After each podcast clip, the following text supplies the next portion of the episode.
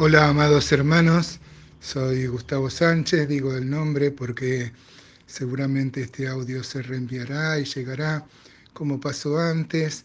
Llegó a lugares que ni esperaba, de donde obtuve respuesta, hermanos que se han preocupado y me han manifestado su comunión. Ya estoy en casa, todavía resguardado por mi potencialidad de complicación. El médico me sacó el oxígeno, pero dice que es mejor que siga mi recuperación en casa, con reposo y con cuidados, porque el ámbito del hospital, el área COVID, es realmente muy peligroso de agarrarse este, otras cosas, que es más peligroso en realidad estar internado. Este, yo le dije qué pasa si no saturo 90 eh, en casa y me dice que seguiré así, que es lento, pero es mejor que esté en casa protegido de, gente y de esfuerzo, que me cuide, que me cuide del frío, que me cuide de la gripe, que va para largo la recuperación total. Ustedes saben, tuve una neumonía viral, tengo una neumonía viral propia del COVID, bilateral, como ya sabíamos, que de esas que no se tratan con antibióticos porque eh, no es bacteriana. Hay que esperar que la inflamación en los pulmones baje, lo cual se hace con corticoides, por eso este, esto me trajo alguna complicación con la glicemia, pero está totalmente, totalmente controlado.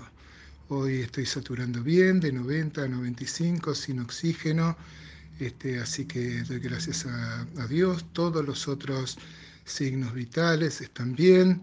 Mis manchas de inflamación en el pulmón, dice la doctora, que me acompañarán bastante más allá de esta internación. Debo seguirlo monitoreado por neumonólogos, por COVID, igual que la fatiga que me ha quedado este, y las dificultades un poco para moverme. Eh, estoy bien, por supuesto, gozoso en la esperanza, sufrido en la tribulación y qué bueno, hermanos, saber que están ahí del otro lado. Dije que soy Gustavo Sánchez, el de siempre, aunque transformado lo del COVID, con lo duro que ha sido, amados, este, estaba en un segundo plano. Me ha tocado vivir una de las pruebas más duras, ese valle de sombra y de muerte, esos momentos en que todo lo que creemos debe traducirse en una realidad tangible. Tengo la certeza que tenía Marta, yo sé que resucitará en el día postrero, también la convicción de volver a ver a Cristina, y esto me alienta mucho el corazón. Cristina fue la mujer más servicial que conocí, más que lamentar su ausencia, celebro los 40 años que pude recibir su santa, su santa influencia. La canción de Benedetti, que también le cabía a Cristina y que tanto le gustaba aún desde nuestro amor adolescente, esa que decía, si te quiero es porque sos mi amor, mi cómplice y todo, y en la calle codo a codo somos mucho más que dos. Tus manos son mi caricia, mis acordes cotidianos. Te quiero porque tus manos trabajan por la justicia. Y si te quiero es porque sos mi amor, mi cómplice y todo, y en la calle codo a codo somos mucho más que dos. Tus ojos son mi conjuro contra la mala jornada. Te quiero por tu mirada que mira y siembra justicia. Tu boca que es tuya y mía, tu boca no se equivoca. Te quiero porque tu boca sabe gritar rebeldía. Si te quiero es porque sos mi amor, mi cómplice y todo, y en la calle, codo a codo, somos mucho, mucho más que dos. Este, y por tu rostro sincero y tu paso vagabundo, por tu llanto por el mundo, porque sos pueblo te quiero, y porque el amor no se aureola ni cándida moraleja, y porque somos pareja que sabe que no está sola, esta canción que le gustaba tanto a Cristina cuando éramos adolescentes, cuando intercambiábamos en nuestro amor este, letras de, de Benedetti, de Cortázar, de Spinetta, o la de Marcos Vidal, que tanto nos disgustaba, que decía, em, no me debes nada y sigues a mi lado y estoy sospechando que me quieres, eh, casi ya ocho años y aunque me conoce, imagínense, yo viví 40 con ella todavía estás aquí, ya no es ilusión, ya no son sueños ni quimeras, es mi vida real y no puedo concebir ninguna situación sin ti. Porque no somos dos, somos uno para siempre, sin temor de fallar, simplemente inseparable. ¿no? Así era el amor con este, Cristina, comparado con el amor de Cristo, con la iglesia que hemos podido eh, disfrutar cuando el Señor tomó nuestro amor, nuestro matrimonio y, lo, y lo dirigió y nos disciplinó y nos guió como el pastor que es tal, que, que, es tal para nosotros. Pero aún así, con todo esto, como dice Miguel, eh, Miguel Hernández, no hay extensión más grande que mi herida. Uno toma conciencia en estos momentos del valor de la fe, la certeza de lo que se espera. Tengo la convicción de que aquel fatídico 24 de mayo, luctuoso desde nuestra miseria terrenal, se contrapone con un coro de ángeles que vivaban estrenduosamente bienvenida a casa, Cristina Mereles. Entra el gozo de tu Señor, se acabaron tus limitaciones, tus afecciones, tu permanente oscilar entre la vida y la muerte, vida y muerte que entregaste cada día a nuestro Señor. Ella siempre me decía, yo tengo las valijas hechas, de que nuestra vida no nos pertenece, que fuimos comprados con sangre. Aleluya. Dios es el mejor cirujano, Dios cura, con paz que sobrepasa todo entendimiento, Dios cicatriza, Dios suaviza con su, con su aceite. Pero no puedo, hermanos, ni quiero no pensar en Cristina. Somos miembros los unos de los otros y comprenderán que se fue parte de mí con ella. Siento como si un zarpazo repentino la quitó de mi lado. Dios es soberano, así lo decidió. Eh, él esperó que esté vacunada con las dos dosis, luego de año y medio de guardarse. Recuerdo que la médica el año pasado le decía, vos te agarras COVID y te morís. Contra toda lógica, ya vacunada, ya este, cuidada, Dios lo decidió y eso me trae paz, porque no fue ningún error nuestro. Dios así lo decidió en su soberanía, en su amor. Y aunque no lo entiendo, descanso en su voluntad, la que sé que es perfecta. Eh, me gustaría sentir un poquito más de que es agradable, pero confío en que es perfecta, en que su voluntad no hay, no hay ningún, ningún cuestionamiento.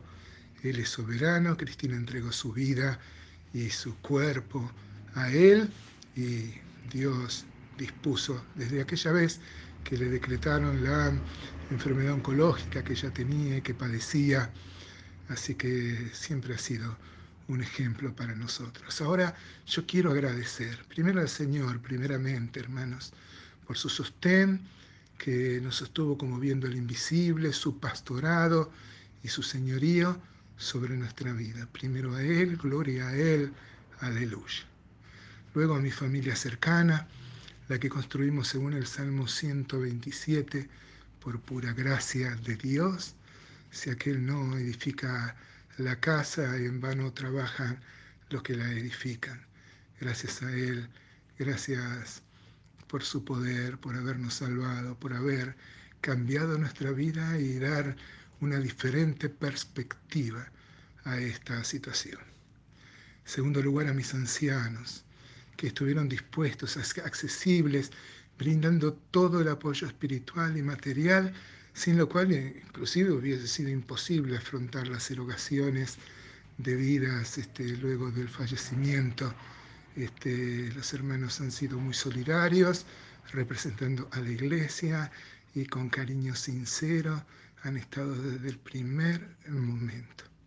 Luego la familia grande, como le gustaba decir a Cristina, Gracias, amados, para hablar de nuestro candelero local, la Madre Iglesia en Parque Casa, a las infinitas muestras de preocupación, de empatía, de silencios elocuentes de cariño y al amor práctico de gestos que no olvidaré, amados hermanos, a todos y cada uno, muchas gracias.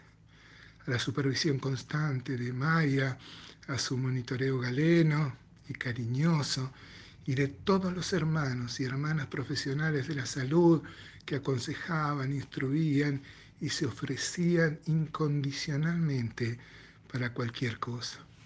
A la familia aún más grande todavía, a las familias de iglesias que se mancomunaron en oración, que no cesaban de preguntar con inquietud sincera buscando la forma de brindar ayuda, aún en las partes, aún de las partes menos imaginadas, partes geográficas, digo, distintas regiones, ciudades, provincias, países, un solo cuerpo, una sola vocación. Gracias a Dios por el don inefable de la iglesia grande. Estos hechos nuevamente me unen a los hermanos, me reconozco en su empatía y solidaridad miembro insignificante, yo inútil por mis medios, pero formando parte de la institución más gloriosa que hay sobre la tierra, el cuerpo de Cristo. Gracias, amados, también por las ofrendas materiales. Vivir de fe es un desafío constante que nuestro buen Dios suple, siempre con hermanos y hermanas sensibles. Gracias también por la paciencia, hermanos. Muchos me llamaban, no podía hablar, a veces no podía hablar por el llanto, luego no podía hablar por la tos, luego no podía hablar cuando tenía oxígeno, no podía hablar sin ahogarme, no podía dar una información parcial porque luego el informe que mandaban a mi familia era diferente y temía hacer una confusión. Gracias por esta paciencia que me han tenido también. Gracias por saber que están ahí. Gracias porque me lo hicieron saber y gracias porque lo pude sentir, la comunión del Espíritu en el cuerpo de Cristo. Dios recompense a cada uno, hermanos, como lo ha prometido. Una sola palabra tengo para decir. Gracias, gracias, amados hermanos, por esta muestra de comunión, por saberme contenido, por saberme parte del cuerpo de Cristo. Dios recompense a cada uno como lo ha prometido. Muchas gracias, amados hermanos. Sinceramente, desde lo profundo de mi corazón, solo tengo notas de gratitud, de alabanza a Dios, a mi familia y a los hermanos.